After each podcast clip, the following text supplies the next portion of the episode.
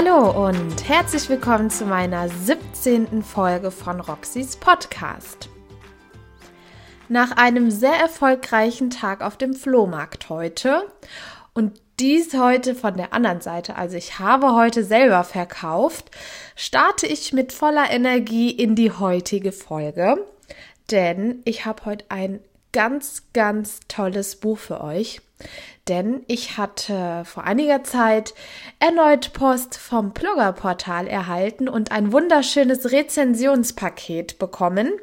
Und hier drinne war ein Buch, auf das ich schon länger gewartet habe, aber ich bin irgendwie nie dazu gekommen, es zu lesen oder mir selber zuzulegen.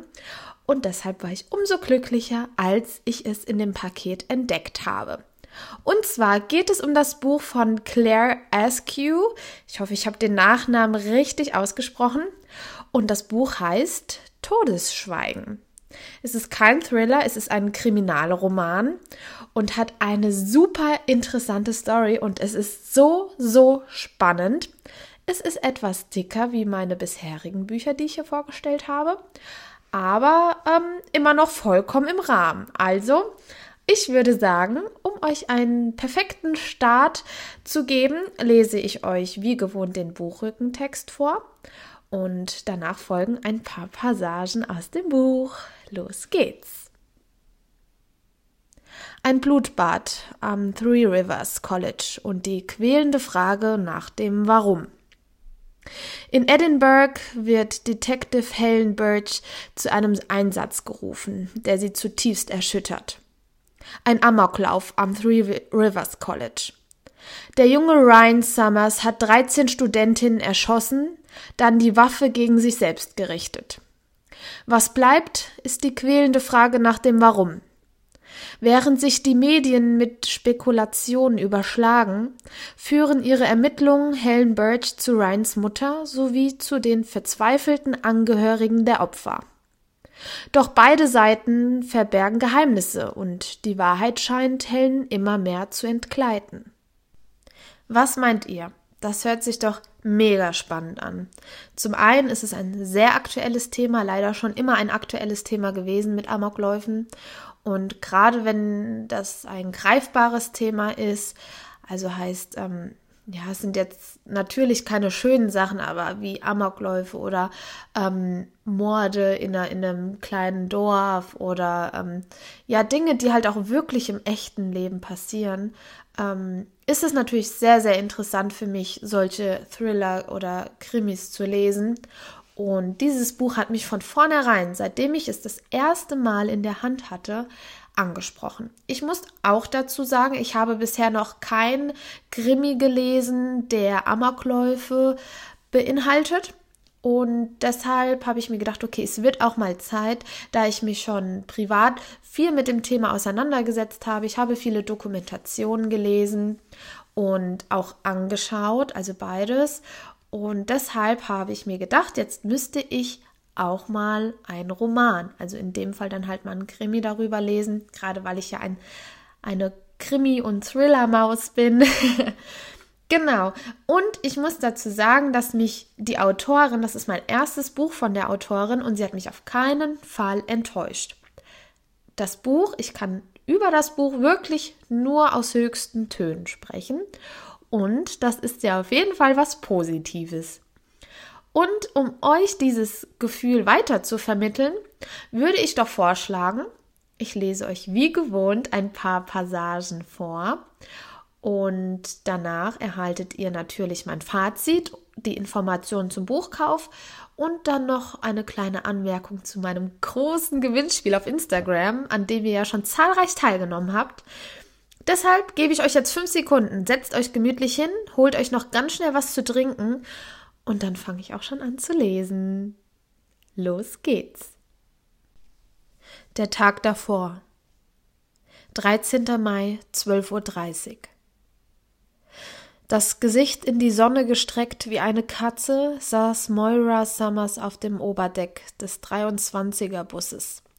Es war der erste richtig warme Tag im Jahr. Sie spürte, wie der Bus ruckelte, als er sich den Mount hinaufquälte.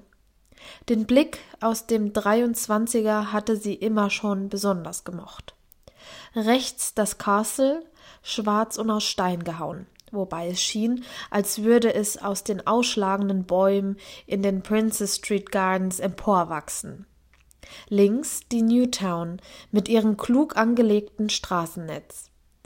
Im Sonnenschein sahen das Kaufhaus Jenners und das Balmoral Hotel aus wie vergoldete Pralinschachteln und das Scott Monument wirkte wie aus einem Modellbaukasten zusammengesetzt. Alles unwirklich. Widerwillig drückte Moira die Klingel, erhob sich von ihrem Sitz, ging den Mittelgang entlang, kletterte im schaukelnden Bus die Treppenstufen hinunter und stieg an der National Library of Scotland aus. Die doppelflügige Eingangstür des Bibliothekgebäudes wurde von einer Gruppe Schulkinder belagert. Moira war angespannt. Sie war hergekommen, um in der Bibliothek in Ruhe für ihr Open University Examen zu lernen. Doch schon bei dem Gedanken, an einem so schönen Tag im dunklen, bedrückten Lesesaal zu sitzen, machte sich ein düsteres Gefühl in ihr breit. Und wenn auch noch eine ganze Schulklasse im Lesesaal herumlief, würde sie so gut wie nichts schaffen. Stellt euch zu zweit auf. Die junge blonde Lehrerin stand oben an der Eingangstreppe. Zu zweit, zu zweit, rief sie den Teenagern zu, die sie nicht beachteten. Die Schülerinnen und Schüler waren um die dreizehn Jahre alt.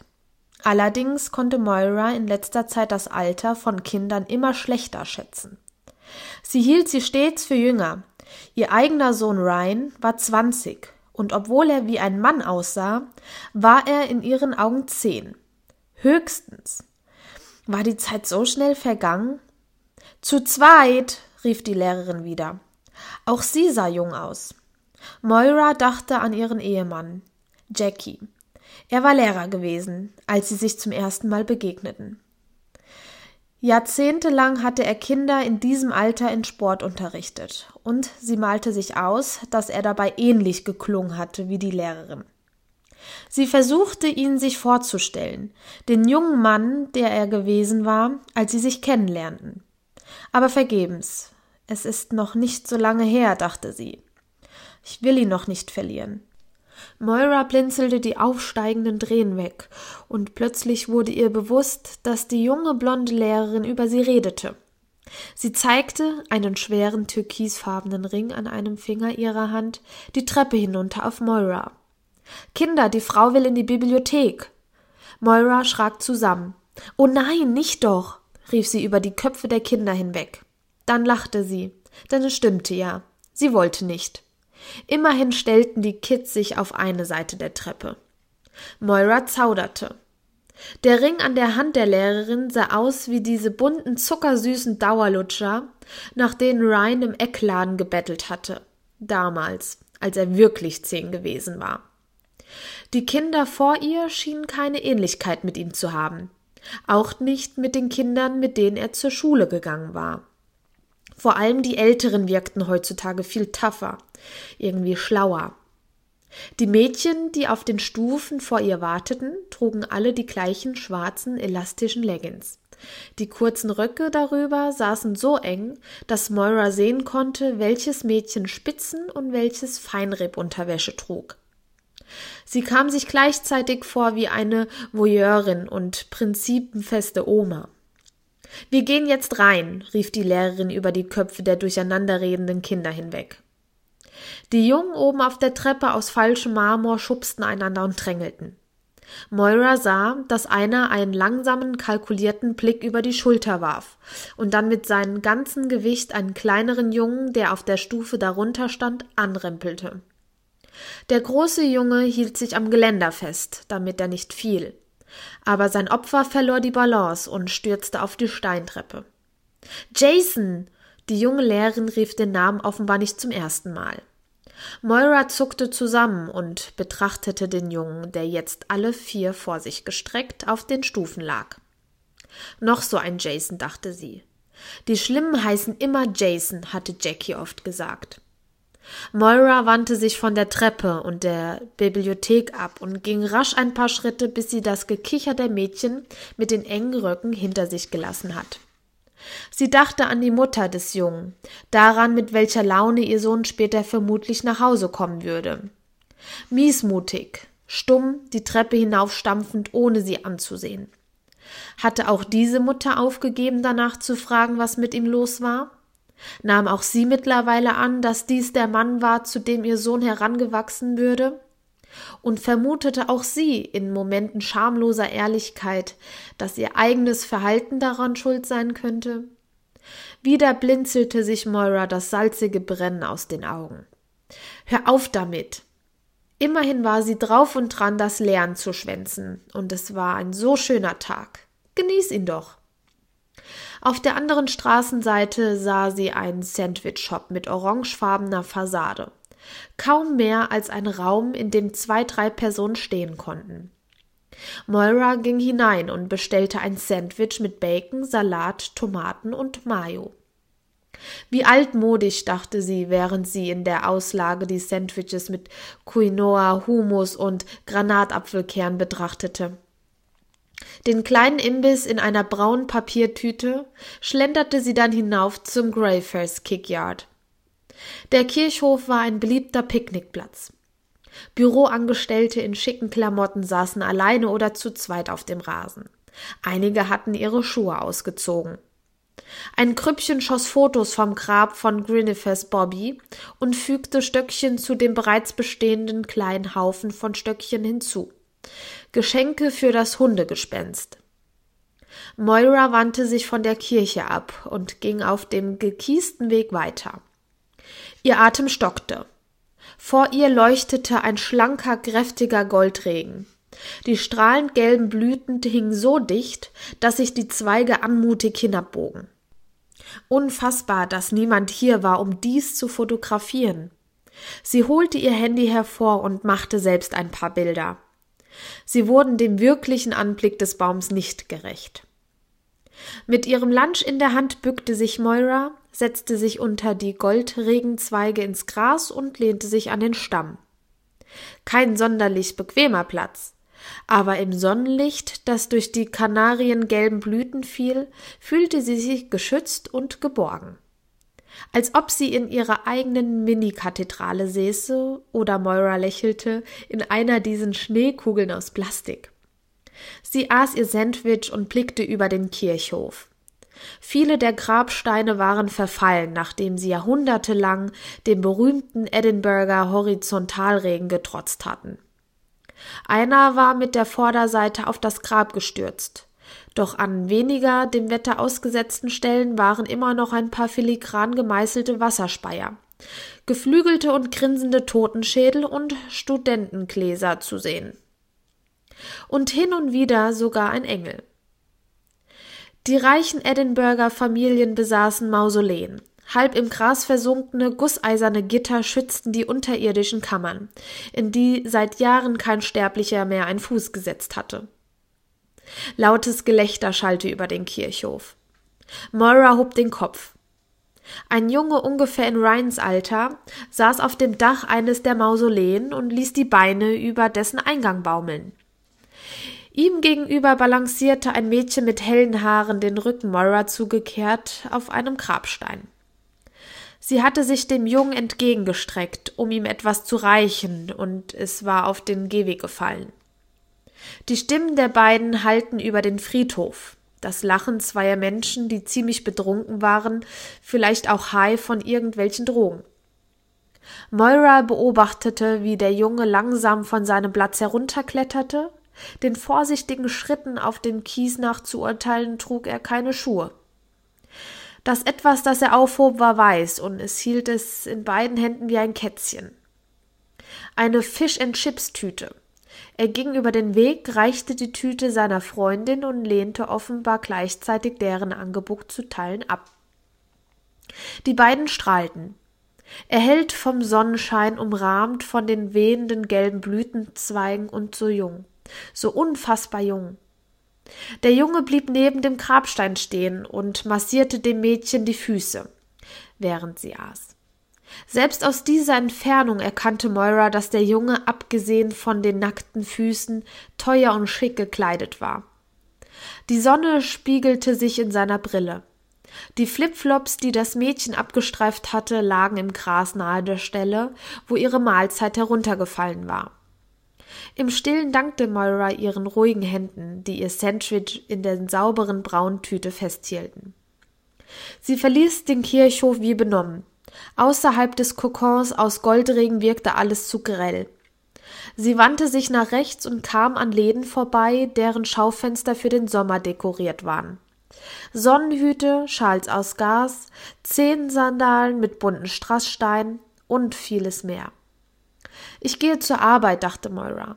Aber es war fast ein Jahr her, dass sie vorzeitig in Rente gegangen war. Zwei Jahre seit Jackie gestorben war und seine Lebensversicherung ihr das erlaubt hatte.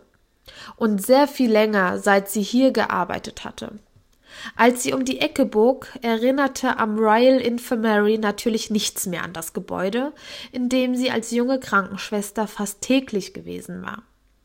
Hinter den ursprünglichen Krankenhausgebäuden aus Sandstein hatten Stadtentwickler und Architekten Häuserblocks errichtet, die aussahen, als wären sie komplett aus Glas.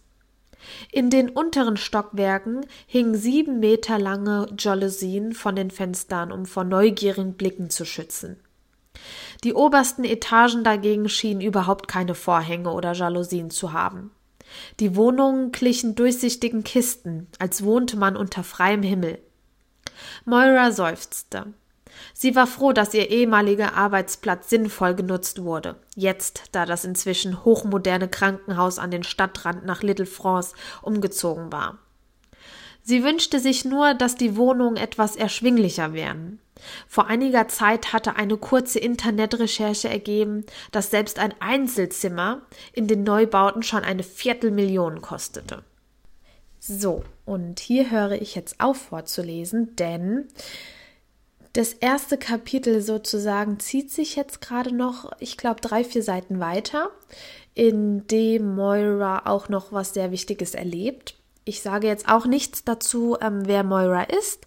Ähm, Im nächsten Kapitel ähm, bekommen wir dann erzählt, wie es Helen Birch vor dem Ereignis ergangen ist, was da so alles passiert ist. Und ja, irgendwo muss ich aufhören vorzulesen. Ich denke, dass ich euch mit dem Abschnitt, den ich euch heute vorgelesen habe, den Schreibstil sehr, sehr gut nahebringen konnte, denn wir sehen, die Autorin legt den Fokus drauf, okay, sehr detailliert alles. Also Moira hat ja jetzt sehr viel beobachtet. Sie hat sehr, sehr viele Personenbeschreibungen gegeben, ist sehr offen durch die Straßen gegangen sozusagen. Und das ist ja sehr, sehr wichtig, denn das, der Abschnitt hieß ja jetzt auch davor. Wie sah die Welt vor dem Amoklauf aus?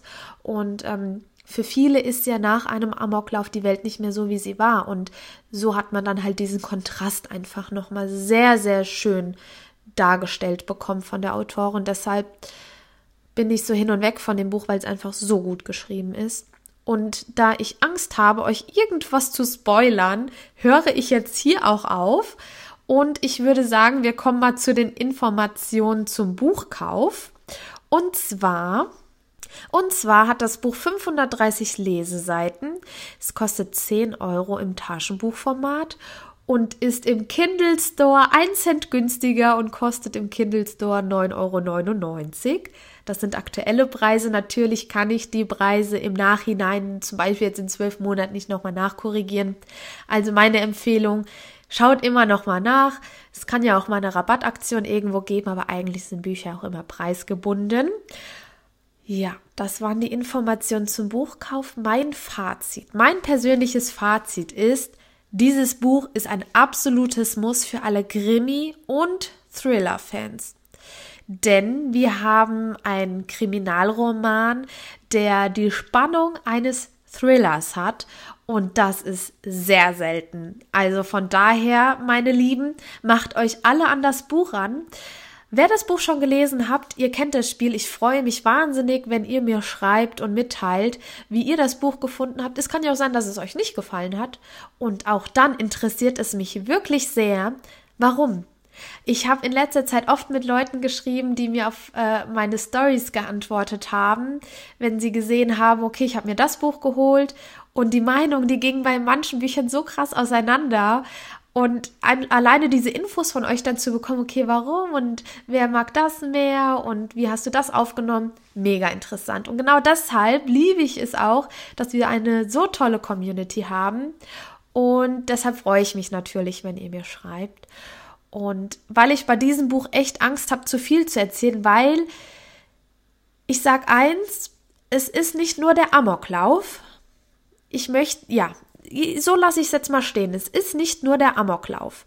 Ähm, ich hatte am Anfang, ich sage ja eigentlich immer noch was zum Cover, das habe ich mir jetzt so ein bisschen für diese Stelle hier aufgehoben, denn ich habe extra geplant, diesen Satz zu bringen. Es geht nicht nur um Amoklauf. Auf dem Cover, es ist sehr düster gehalten. Wir haben ganz groß den Titel Todes und dann drunter ein Ticken kleiner Schweigen und wir sehen ja einen dunklen Treppengang und wie halt jemand die Treppe rauf oder runter geht. Man erkennt es nicht, weil die Person sehr, sehr verschwommen ist. Und wenn ihr das Buch gelesen habt, wisst ihr auch, was das Cover zu bedeuten hat. Und das ist alles so gut durchdacht, deshalb kann ich es euch wirklich nur empfehlen. Und somit sind wir auch schon am Ende meiner heutigen Folge. Ich fand, heute ging es wirklich richtig gut, denn das Buch ist einfach der Hammer und also ich muss gestehen, ich habe schon mal erwähnt, dass ich Bücher nicht gerne zweimal lese oder dreimal.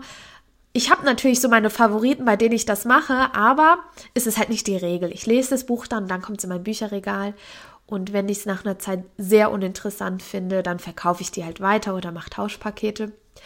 Aber dieses Buch habe ich bereits zum zweiten Mal angefangen, ungelogen. Und ich lese es gerade mit einer anderen Sicht. Also ich habe es beim ersten Mal mit der Sicht A gelesen, sage ich mal, und jetzt lese ich das mit Sicht B. Und ihr wisst, was ich meine, wenn ich es gelesen habe. Also lest es. und mit den Worten verabschiede ich mich jetzt auch von euch. Ich wünsche euch noch einen super tollen Sonntag. Macht weiterhin fleißig an meinem Gewinnspiel mit. Es haben, glaube ich, schon über 200 Leute mitgemacht ich weiß gar nicht, was ich sagen soll. Ich komme gar nicht hinterher, auf alle zu reagieren und aber ich gebe mein Bestes und versuche auch auf wirklich alles zu reagieren. Vielen, vielen Dank für eure Unterstützung auf jeden Fall. Und es wird auch nicht das letzte Gewinnspiel ähm, sein, denn so wie es aussieht, haben wir in den nächsten Tagen ähm, oder ich sag mal in den nächsten Wochen, je nachdem, die Tausender-Marke auf Instagram geknackt und es wird auf jeden Fall gebührend gefeiert. Da kommt ihr nicht drum herum, ein Gewinnerpaket von mir nochmal zu bekommen. ja, und deshalb bleibt immer auf dem Laufenden, folgt mir auf Instagram, schreibt mir, wenn ihr Fragen habt oder Anregungen. Ich freue mich wirklich sehr. Und ja, wünsche euch weiterhin viel Spaß beim Lesen. Wir hören uns nächsten Sonntag und sehen uns in meiner Instagram Story. Da bin ich ja regelmäßig äh, vertreten. Und ich bedanke mich fürs Zuhören. Bis nächsten Sonntag. Tschüss!